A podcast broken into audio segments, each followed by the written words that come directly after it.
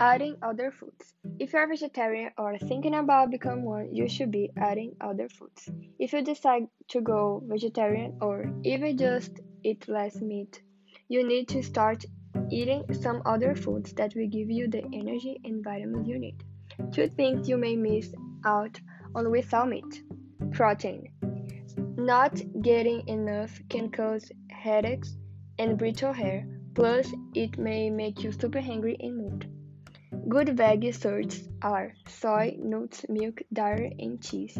Iron. This is found mostly in red meat. Without it, you'll be weak and tired all the time. Get it from tofu, spinach, chickpeas, and dried fruit.